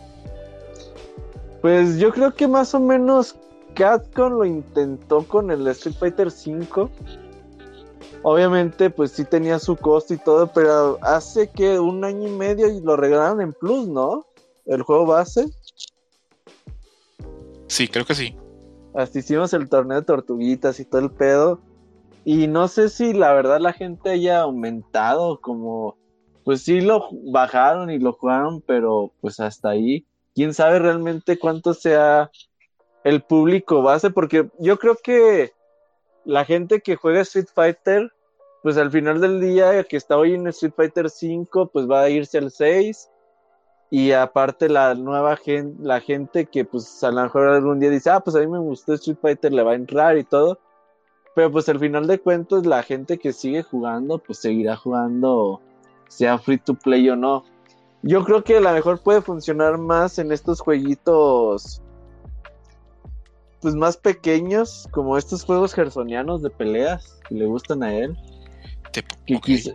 Que, quizás a veces dices, ay, pues sí se ve muy chingón y todo, pero pues no voy a pagar 60 dólares para ver si me gusta o no. Entiendo. Entonces a lo mejor sería más fácil entrarle, pero pues pues ahí sí sería un super arriesgue, porque los que hacen esos juegos de peleas pues no son una compañía tan estable económicamente que dependen mucho de ese producto. Sí, lo, que decían este eh, en, un par de comentarios, este, sirve eso sería que sería interesante poner un juego grande, por ejemplo, mm, creo que realmente solamente podría hacerlo Namco y Capcom, la verdad. Los demás juegos no tienen bases de, tan grandes como para poder sostenerse así. Creo que ni siquiera System Works podría hacer eso de poner los juegos free to play. Pero bueno, es una, es una opción, es una forma de pensar. Yo creo que coincido con lo que dice mucha gente, que los juegos de pelea se han vuelto muy caros, que tú compras la versión de 60, luego compras este, el Season Pass, compras otro Season Pass, cuando te das cuenta llevas este, más de 120 dólares tal vez en un juego. Y pues a veces esos juegos no son tan ricos en contenido. A veces los juegos que, por ejemplo, eh, para nadie es un secreto que yo no soy tan fan de Mortal Kombat, pero le reconozco que esos juegos tienen mucho contenido de un jugador. Otros juegos de pelea no. Eh, es el juego más vendido. Para, para, Paco y Osiris. Es el juego más vendido. También la misma pregunta para Paco y Osiris. ¿Ustedes ven que creen que, que sería bueno que juegos de peleas muy grandes, este, por ejemplo, Mortal Kombat, Street Fighter o Taken, se me ocurren esos tres que son enormes, tengan ese acceso que sean gratis o a ustedes les parece que el modelo actual está bien? Mira, bueno, yo, yo para, a ver, eh, mi experiencia personal. En, en mi caso personal, por ejemplo, el, el, Killer Instinct estuvo gratis en el Xbox y, y yo lo jugué nada más, pues, un par de veces y, lo dejé. O sea, lo que dice Robert es cierto. O sea, si a ti te gusta un juego de peleas, pues tú lo vas a comprar. Y, fue el caso personal mío de, Street Fighter V. Yo lo compré día uno. Eh, compré personajes, compré. Pues yo no tenía el control, tuve que comprar el control, este, el, el Fire Stick y, y le invertí. Pero es un juego que a mí me gusta. En, cambio, si, sale un juego gratis, eh, a lo mejor si lo juegas, puede hacer que te guste, puede hacer que no. Y, te quedas con el contenido gratis. No es seguridad o no es este un, un 100% de que tú vayas a consumir todo lo demás que te vendan. Entonces, yo, yo creo que en lo personal ese modelo a mí no se me haría tan atractivo. Pero pues a final de cuentas ahí las empresas son las que, las que deben de decidir. Entiendo, Siris. Paco, vas a decir tu opinión, ¿verdad? Eh, sí, rápidamente, el modelo ya se, ya se puso en práctica. Ya lo dijo Siris Killer Instinct y es ese juego que, que fue un experimento para Capcom, realmente por la premura de, de pues patrocinada por PlayStation de ya ya da un juego. Y creo que Capcom, si mencionas también esto de Mortal Kombat, que tiene un juego muy completo, muy robusto, y que ni siquiera son modos de juego que sean extraños para nosotros. El arcade, el multiplayer, el entrenamiento, bla. Tiene hasta pinche juego y se vende muy si quieres darte con Rambo, con Terminator, pues ahí está la opción, pero desde el día 1 tienes, no sé, 30, 37, 30 personajes. Y eso es lo que tú quieres como jugador de peleas. Tener eh, el, el, roster abierto para probar y escoger a tu personaje para, con el que te vas a meter a este desmadre del rankeado. Y creo que el modelo así no funciona. O sea, veo los Season Pass están tres trajes a precios razonables. Pero, por ejemplo, Arc System, el, los Chrono Fantasma, todos esos, o sea, te ven grades mayores a un buen precio, como por ejemplo fue la Champion Edition, ¿no? Te vamos a dar todos los personajes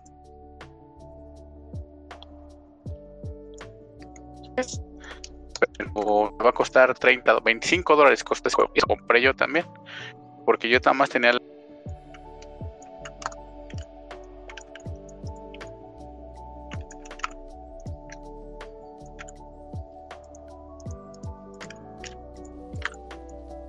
¿Perdimos a Paco? ¿O sí, se estaba cortando mucho. Yo pensé que era yo. Ya me iba a salir y entrar otra vez.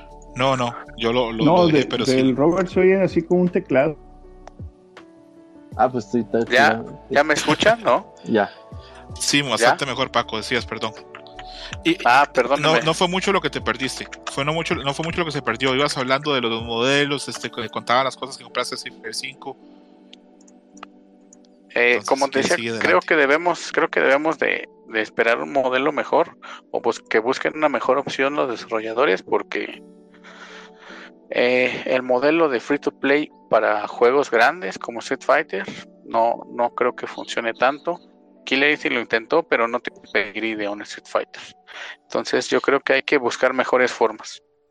¿Sabes qué estaría padre a lo mejor y que podrían intentar?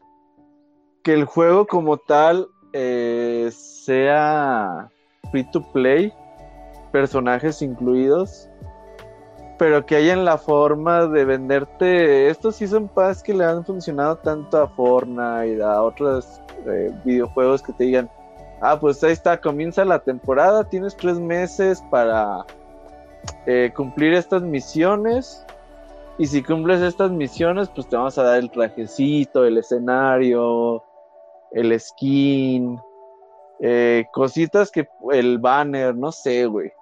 Eh, temas, que, la sangre sea de diferente color, no sé, porque ahorita así, que te digan, pues tienes que jugar, no sé, 100 veces en ranking, eh, casuales, hacer tantos puntos, hacer tantos Hadoukens, cosas así, ¿no?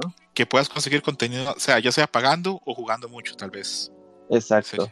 A mí algo que me gustaría también que pasara con los juegos de, bueno, no es que me gustaría, pero creo que es una buena alternativa, es que los juegos de pelea en algunas partes, de, digamos, de los stages y en alguna parte, digamos, de la pantalla versus tuviera publicidad. Sé que hay gente que odia esa idea, pero a mí, por ejemplo, eso como que Ryu contra Zagati, que atrás apareciera un rótulo como toma Pepsi o toma Coca-Cola o come McDonald's o algo así, a mí eso no me incomodaría y esa cantidad de dinero que le podía entrar a los juegos de peleas sería increíble. Pero bueno, eso solamente. Aunque, ¿sabes qué? Ahí el pedo es que lo he visto sobre todo, por ejemplo, en Catcom Cup, que dices, ah, estos son nuestros patrocinadores. Y ves que los patrocinadores, pues, el más grande, pues es Red Bull y para de contar, ¿no? Lo otro son que los lentecitos gaming, que las sillas gaming. Te entiendo 100%, pero yo creo que si pudieras ponerlo en el juego de una forma definitiva y con números, podrías arreglar ahí un anuncio pues obviamente no algo tan grande, ¿verdad? Como, como Coca-Cola McDonald's, pero algo un poquito más grande. Pienso que el que puede eh, llevarse el gato al agua, el que puede llegar a, concretar algo importante con eso, va a ser la gente de Riot cuando saque su, su proyecto L, que pues intuimos que algo se tiene que ver a huevo de ese juego ahora en el Evo. Robert, ahora que cancelaron el E3, y también ahí le queda la pregunta abierta para Paco, para Osiris, ¿ustedes creen que hasta agosto vamos a ver algo de Street Fighter 6 o antes del Evo se va a ver algo? Adelante, Paco a lo mejor en el Summerfest de Jeff Kingley podemos tal vez ver algo, porque ya que no está L3, yo creo que se va a subir a ese barco Capcom. Y como no tienen que hacer conferencia para decepcionar a la gente, pues nada más, ay, te damos nuestro video y ahí lo ponen, ¿va? Sí, es una buena opción. Yo si fuera Capcom pondría en ese show de George Kelly, pondría un video ahí, otro teaser con otros personajes y, y diría, eh, en finales de Evo Street Fighter 5 eh, ponemos un video con gameplay para que haya mucha expectativa. Robert Pixelania, ¿coincides con nosotros o tú crees que mejor no presentan nada y hasta el otro año? No, yo creo que la tirada de Capcom era claramente presentar cosas en E3. Pues ya un, un trailer más en forma y ya el clásico trailer con, con gameplay y con los primeros personajes que, que hayan anunciado. Y yo creo que para el Evo sí tendrían a lo mejor anuncio de uno o dos personajes más. Pero claramente yo pensaba que en el Evo, yo pienso que en el Evo deben de tener un stand con, con el juego para prueba. Sí. Entonces yo creo que por eso tienen que presentar algo antes para que en el Evo ah, estén esos stands para que la gente esté jugando. Porque al final de cuentas es una buena forma de, obtener feedback para Catcon por parte de la gente y la gente pues es gratis, güey, que el, feedback que le va a dar. Así que yo creo que ahí va, antes del, del Evo vamos a tener información y en el Evo vamos a tener nuevos personajes y la gente va a poder jugarlo. Voy a hacer así predicciones que la gente apunte para que luego me felicite si es cierto o me, me la mienten si fallo yo intuyo. Para ir haciendo la quiniela. Exacto, la próxima vez que veamos Street Fighter 6, se va a ver a Chun-Li y a otro personaje que va a ser o un regreso que no estuvo en Street Fighter 5 o un personaje totalmente nuevo. Eso creo yo. Esa es mi apuesta. ¿Se ubicas al Gerson esperando a Makoto, güey? Makoto es súper popular, Robert. Yo, iba a decir, van a poner a Makoto. Makoto en Japón es, junto con Sakura, creo que son los personajes más populares que tiene, que la gente pide más. Como los japoneses pasan tan enamorados de sus colegialas, pues algo hay de algo. A Gerson con su máscara de octagón, güey. Pero a Gerson lo que le fascinan son las androides. No sé si te has dado cuenta. Si hablas más con él, saludo a Gerson, que tú que oiga el programa, pero saludo y suerte. ¿A qué te refieres con androides? Eh, les gustan los personajes este, androides femeninos. Eh, por ejemplo, como Nier Automata o como la. Ah, ya, sé que tengan algo. que, oh, sean que sean, sean, androides así femeninos. Dejémoslo así para no meternos en terrenos peligrosones. Caballeros, este, les agradezco muchísimo haber compartido con hoy. Eh, ya se nos hizo largo el programa, una hora y cuarenta. No era mi intención quitarles tanto tiempo. Primero que nada, me despido de Osiris. ¿Cómo la pasaste, Osiris? Ah, pues muy bien, contento recordando ahí las andanzas por las arcades. Ahorita me estaba acordando que uno de los momentos más felices de, cuando uno era niño iba a las mitas era ver al señor que estaba sacando las monedas y te créditos. Luego le ponía, sí, te ponía créditos gratis. Yo me acuerdo que llegaba el señor y empezó a sacar y decía, ah, pues por mientras juégale. Y él ahí checando ahí atrás todos los circuitos y todo eso y, le ponía un montón de créditos y, y, uno se la pasaba pues ahí bien padre jugando gratis. Un claro, mi papá decía, hay que cuidar a los clientes. Mi papá hacía eso también. Así es. Ok, bueno, Sirius, para mí fue un placer bien grande. Esperemos que ya nos podamos acomodar a futuro para que vuelvas a pasarte por acá, ¿ok? El día que gustes, vamos este, platicando un día de ahí de los primeros que pasaron aquí en México. Yo me acuerdo del primero de los que vi fue Massinger, Massinger Z. A mí no me tocó Massinger o Series, a mí me, tocó ese me, se me, bueno, algunos años, pero sí sé que es enorme y sé que hay países, por ejemplo en España, que es un anime así de culto hay una comunidad. Ahí está una estatua de Massinger. Exacto, y que no es legal, que la llevaron a conocer a Gonagai, el autor de Sí, se metieron en broncas. exactamente, y Gonagai les dijo: ¿Y ustedes con qué putos derechos hicieron esa estatua, cabrones? Con estos dos, cabrón. Bronca, bastante. Sí, se armó ahí un, un, pleito bastante grande a nivel legal. Que Gonagai, bueno, ya descansa en paz, pero, pero sí, reaccionó bastante mal. Paco, eh, un placer muy grande que te pasaras hoy por acá. Ojalá la hayas pasado bien. Y antes de despedirnos, Paco, ¿cómo estuvo el WrestleMania? Eh, ¿Pulgar arriba o pulgar abajo? Eh, pulgar arriba, güey, pulgar arriba. La verdad. estuvo, muy emocionado. Estuvo, agradable, hubo momentos emotivos. Lo de Triple H me rompió el corazón. Ver que ya se retira. Eh, pinches zapatos como del 50 pinches patotas que tiene ese cabrón. Eh, y el final no me gustó mucho. La, lucha de, Roman Reigns contra Brock Lesnar, pero bueno. Ah, ah, hubo, momentos muy, muy, muy rescatables. Creo que esta modalidad de hacer dos días de WrestleMania funcionó, porque a todos nos tuvo como expectantes. Y veamos si puede mejorar el concepto la WWE para el siguiente año. Y muchas gracias por la invitación. Te digo, siempre es un placer venir a platicar con mis amigos. Eh, recordar momentos como las arcades es increíble. Y como dato curioso, el primer anime que vi seguramente fue Saint Seiya. Uf, el primero y el mejor. El primero y el mejor. Robert Pixelania, eh, muchas gracias por pasarte por acá y hacerme el paro hoy que, que, yo pensaba que uno iba a grabar porque yo decía, qué chingado grabo si ya se está complicando la semana. Ya se viene Semana Santa, cómo entro al pecado antes de entrar a la Semana Santa. Muchas gracias, Robert, por, pasarte por acá. No, no, de nada, hermano. Acá andamos siempre a la orden. Fue bonito recordar viejos tiempos. Así es, así es. Que hoy fue un programa de rucos hablando de cuando eran jóvenes y iban a arcades. Ah, exactamente. Ya, ¿sí ubicas que el Camuy se cree chavo? ¿Perdón? ¿Que Camuy se cree chavo? Que el, que el Camuy todavía se cree chavo, güey. No creo, porque conoce unos animes de así ya de la época de la fregada. Pero se cree chavo, se cree chavo. Ya somos rucos, ya. Ya eres, ya eres ruco chavo, Camuy. Que tienen canas en la coliseo. Acepta tus delitos y ya de la cara. Qué fuerte se está poniendo esto, caballeros. Mejor lo terminamos de una vez. Me despido de la gente que estuvo con nosotros. Ahí estuvo Spring, que ahí lo veo. Estuvo Sergio Juan Beat, que es ahí mi heredero, que va a heredar este programa. Yo creo que más pronto que lo que él cree. Eh, Andrés, está también Chachito. Saludos a Chachito. Está ahí el, uh, el Don Checho, Sada, que es el mini, el mini ninja, le dice este, le dice Camuy siempre, que es el encargado del programa del Pocas veces que dice que él me dijo Camuy que él edita y lo hace todo, que envidia, porque yo con cosas puedo con este. Y bueno, eso sería todo como por hoy. Un abrazo muy grande, se cuidan todos, que la pasen bien y felices fiestas. Bueno, fiestas no, felices días de reflexión en la próxima Semana Santa. Se cuidan, bye. Gracias, nos vemos. Bye. Que descansen. Pack it up. Thank you for listening, Dream Match. Gracias por escuchar Dream Match. Hasta la próxima. Game over.